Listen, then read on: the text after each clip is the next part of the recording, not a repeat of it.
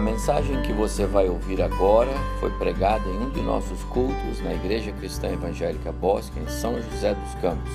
Ouça atentamente e coloque em prática os ensinos bíblicos nela contidos. Vamos abrir nossa Bíblia para um momento devocional. Nosso culto da manhã é um momento devocional. Pode projetar para mim, por favor, irmão? E eu queria aproveitar esse momento para falar um pouco sobre a doutrina. Ah, nós estamos, e eu quero, eu quero convidar você para abrir sua Bíblia comigo lá na é, segunda carta de João. Pode ser? Segunda carta de João, lá no finalzinho da Bíblia. Abre lá comigo. Segunda João. Segunda João. João, João, Judas, acabou. Apocalipse, acabou, não é? Segunda João. João não tem capítulo, tá bom? Porque João é João. Segunda João é segunda João. Temos 13 versículos, ok? Uma carta com um certo tom de, é, é, de dúvida para os leitores. Quem é a senhora amada, não é? O presbítero é João. E a senhora amada, né? a senhora eleita, né? É uma dúvida que é uma igreja da Ásia para a qual ele está escrevendo, não é? mas a gente não, não vai perder tempo nisso agora não. Verso 5: E agora, senhora, peço-te, não como se escrevesse mandamento novo, senão o que tivemos desde o princípio, que nos amemos uns aos outros. E o amor é este, que andemos segundo os seus mandamentos. Este mandamento, como ouvistes desde o princípio, é que andeis nesse amor. Até aí, que o Senhor abençoe muito o nosso coração. Queremos trabalhar um pouquinho nesse tema aqui nesta manhã. Eu plotei aquela imagem ali, não, pode voltar só um pouquinho, para dizer para os irmãos o seguinte: ah, nosso tema nesse primeiro semestre é o estudo das doutrinas. E doutrinas são princípios bíblicos, são verdades bíblicas reveladas nas Escrituras Sagradas que orientam o nosso relacionamento com Deus, com a igreja, com o próximo. Sem a base doutrinária, alguém que se converteu ao Evangelho, alguém que foi alcançado pela graça salvadora de Jesus, sem as bases doutrinárias, ele não sabe como se relaciona com Deus, ele não sabe como é, convive com a igreja, ele não sabe como convive com o próximo, não sabe. Não é algo que é automático automático e que o Espírito Santo vai é, fazer acontecer. É claro que algumas coisas, ah, só a convivência com outros irmãos vai nos dar é, algum resultado na vida espiritual, mas é pouquíssimo. Nós precisamos conhecer Deus, a doutrina de Deus, quem Deus é. Nós precisamos conhecer os atributos de Deus, nós vamos conhecer a pessoa de Deus nos, nos seus planos e propósitos eternos. E a Bíblia fala tudo isso. Então, sem doutrina, nós somos neófitos. Quer dizer, seremos sempre novos na fé cristã. Não temos doutrina, não conheço a Bíblia. Por isso que nós resolvemos que a melhor coisa é repassar todos os conceitos doutrinários com os irmãos nesse momento. E aí, esse livro que foi escrito por aquele cidadão lá, não é? Bob Jamiel, Jamieson, é, é, é, é perfeito. A gente tem usado ele. Aliás, ele tem alguns capítulos, esse é o próximo slide, Raul. Ele tem alguns capítulos e nós já vimos algumas coisas aqui, não é? A sã doutrina existe é, para a vida, né? a vida da igreja, para a o ensino, a leitura e o ensino da Bíblia para a santidade, nos ensina o princípio da santidade, nos ensina o princípio do amor, e esse é o ponto que eu quero tratar nesses minutos rápidos com os irmãos, para a unidade da igreja. Eu falei sobre isso no domingo passado, para a adoração, como adorar, né? para o testemunho cristão e é para a alegria. Muito bem, assim sendo, eu queria abordar com os irmãos brevemente a doutrina, a sã doutrina existe para o amor. A ordem aqui é que nos amemos uns aos outros. Eu quero só pôr duas frases para vocês, para a gente poder. É, pode ir.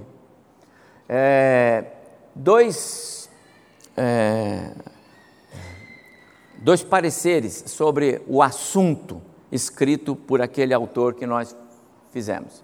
É, esse cidadão aí, um, um, teólogo, ele diz assim: se você já foi tentado a pensar que doutrina é algo maçante, desagregador ou simplesmente sem sentido, vai aprender, se estudar, que ela é bela, vivificante e profundamente desejável.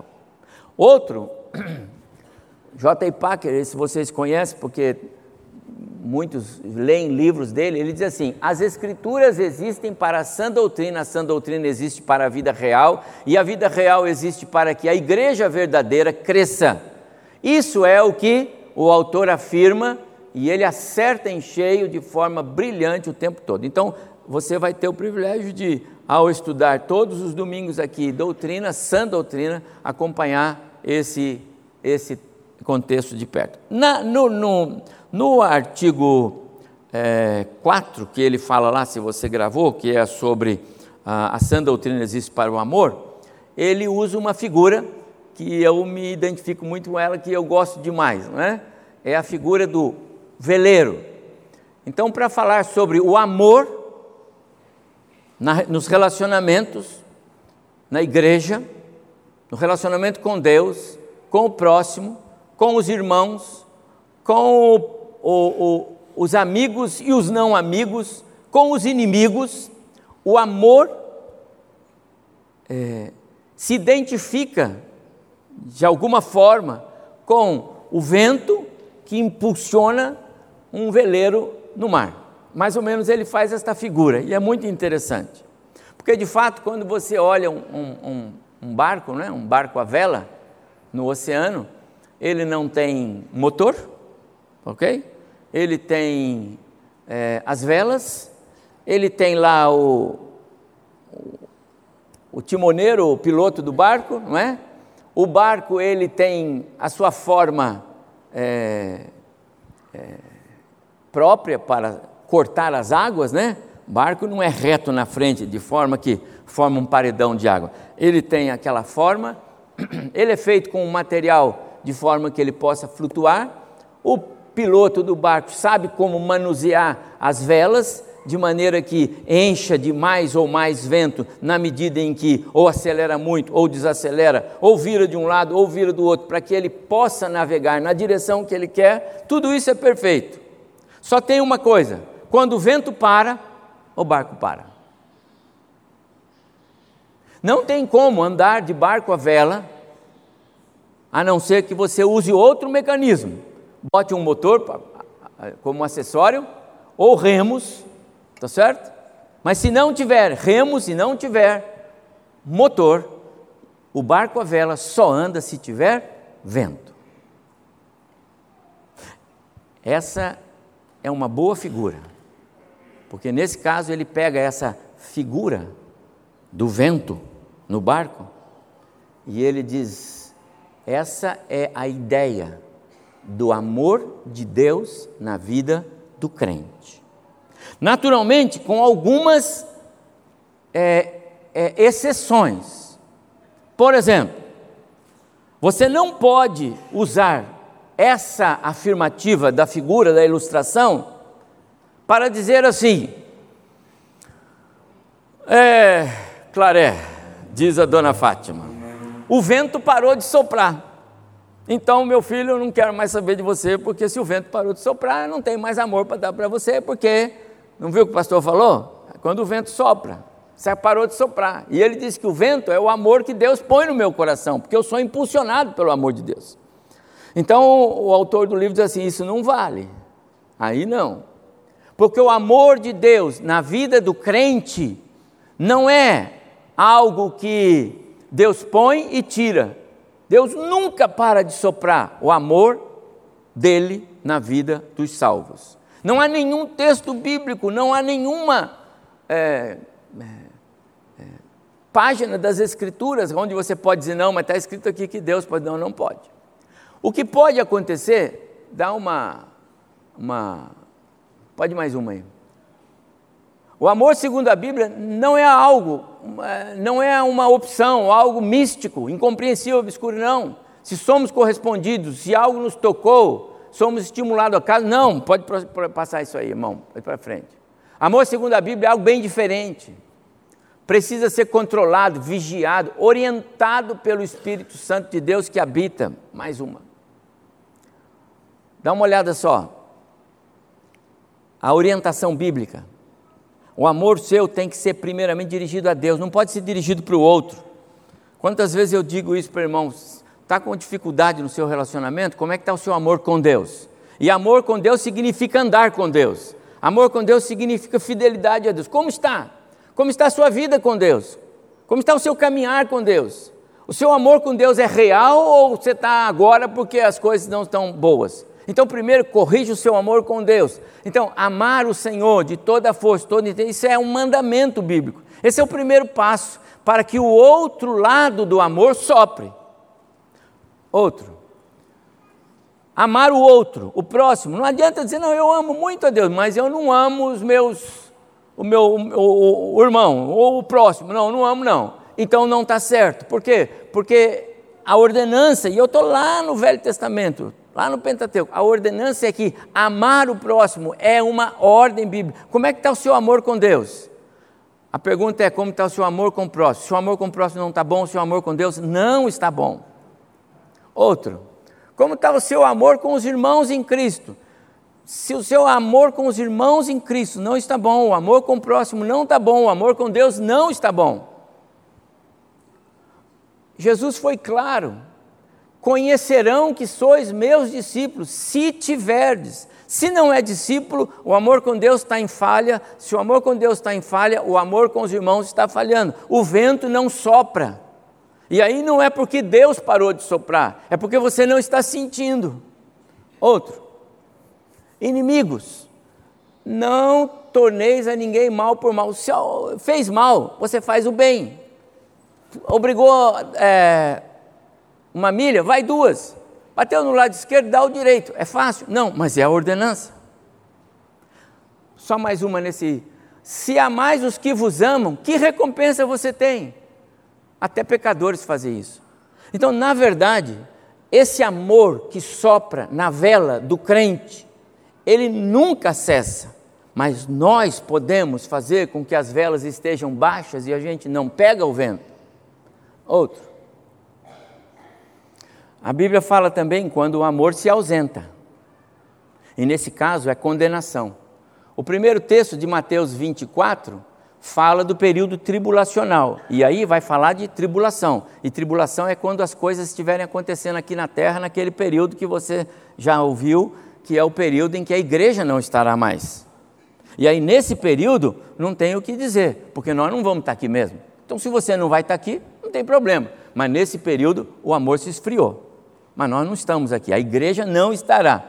Vou pregar alguns sermões sobre escatologia, que eu amo. Irmão, tribulação não é para a igreja. A igreja está salva da tribulação. O que passamos hoje aqui é vislumbre.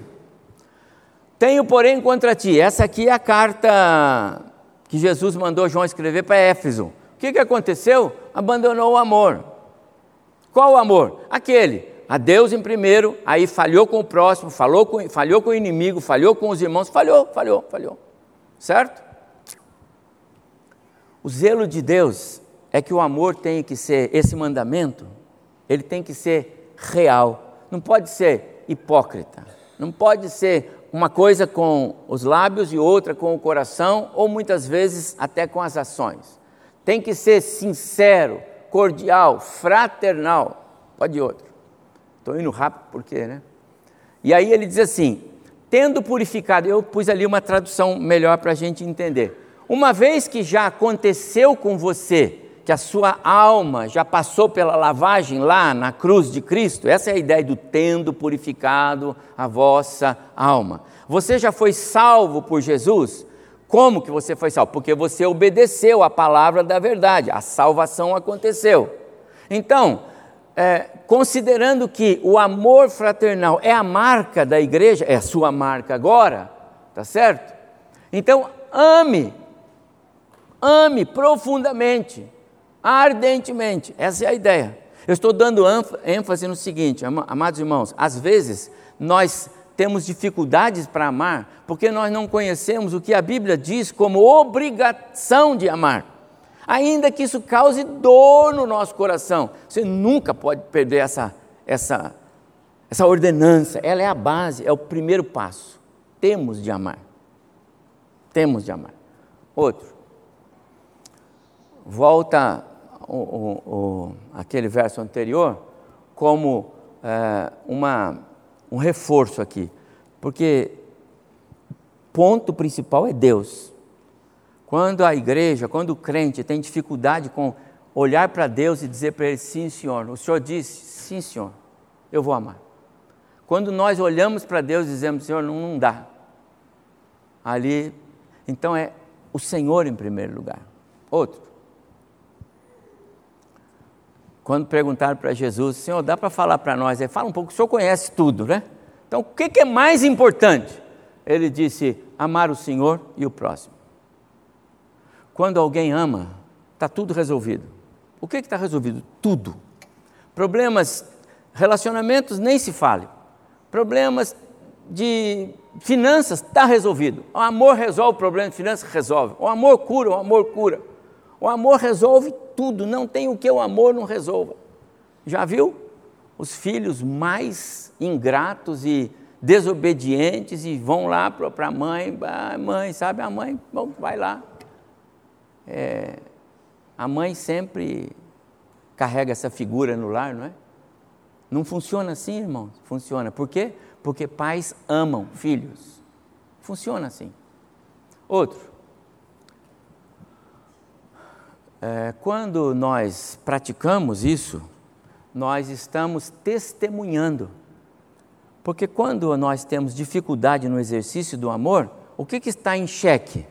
É, é salvo ou não? Aquele, aquela pessoa tem dificuldade em exercer o amor. Será que o amor é pleno na vida dela mesma? Então, alguém que ama tem essa, é um testemunho vivo. Continua. E aí eu vou chegando ao final. Ah, ah, esse pastor conhecido, né?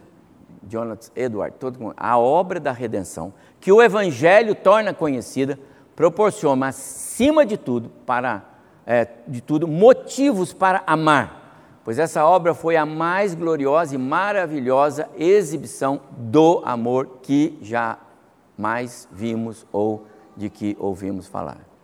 Amados irmãos, quando você quiser pensar se você tem direito ou não de administrar o amor segundo o seu entendimento, segundo o seu, o seu pensar, Lembra uma coisa: quando Deus pensou na obra do Calvário,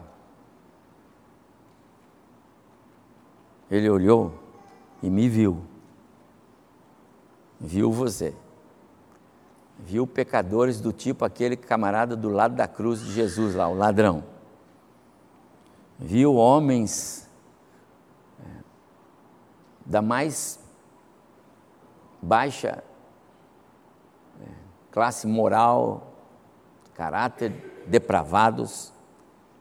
Não obstante tudo isso, Deus disse: Eu vou mandar o meu filho para morrer por você, por você, por você. A obra da redenção proporciona, acima de tudo, motivos para amar. Por isso que isso só se fala com crentes. Não tem como falar isso para o não crente, ele não experimentou a obra da salvação. Como é que ele sabe o tamanho do amor? Mas você experimentou? Então você sabe do que nós estamos falando. A sã doutrina existe para o amor. Essa é a minha devocional da manhã. A aula eu vou seguir no tema, mas não mais no tópico do amor.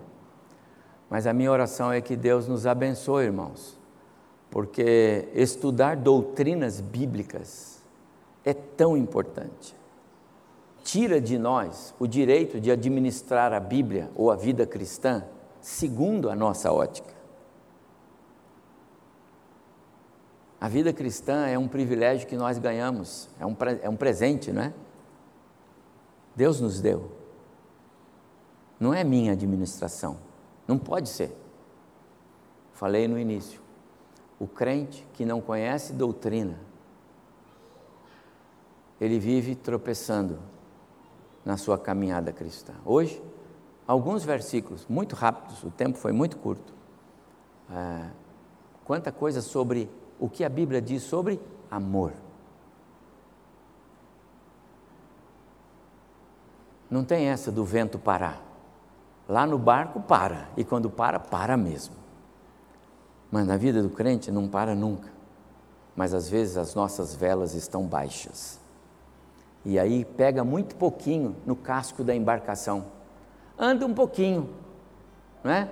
Todos que conhecem o mar aqui, não é? O Serginho conhece, mora lá. A gente até anda um pouquinho, a correnteza leva, né? mas não é o vento. Marinho gosta do mar também, né, mãe? Mas não é o vento mais. Você está andando meio que solto para o vento te levar. E você, com a sua quilha lá atrás, guiar o barquinho, você precisa de vento. E o vento você pega quando as velas estão erguidas, porque o vento de Deus não para nunca. Como está a sua vida?